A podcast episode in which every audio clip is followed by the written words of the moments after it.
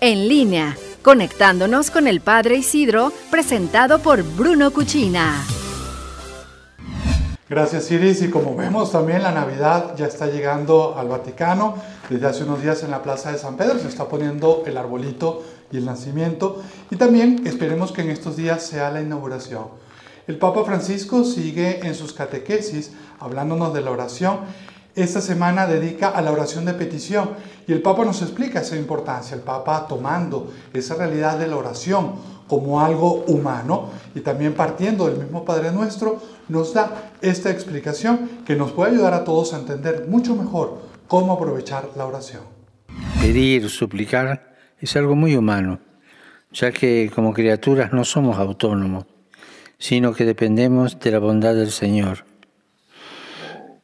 Prueba de ello es la precariedad de nuestra condición humana, marcada por la enfermedad, por las injusticias, la soledad y el sufrimiento.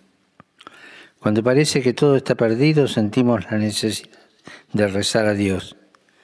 La oración ilumina la oscuridad interior que nos angustia y nos abre la esperanza.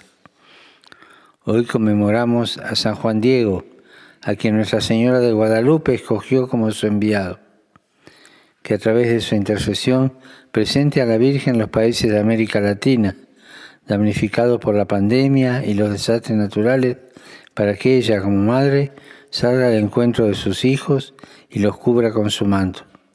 Gracias Iris, como siempre para mí también es un gusto estar con ustedes y como recordaba el Papa Francisco al final en la bendición donde mandaba un saludo a todos los mexicanos hoy día de San Juan Diego, sigamos confiando en esas palabras que la Virgen le dio.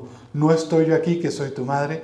Que tengan unos excelentes días, que también esta proximidad a la festividad de Santa María de Guadalupe nos ayude a todos a ser mejores. Dios lo bendiga mucho. Un servidor a sus órdenes en las redes sociales. Estoy como arroba Padre Isidro LC. Dios los bendiga y hasta la semana que viene. Bruno Cuchina presentó En línea con el Padre Isidro.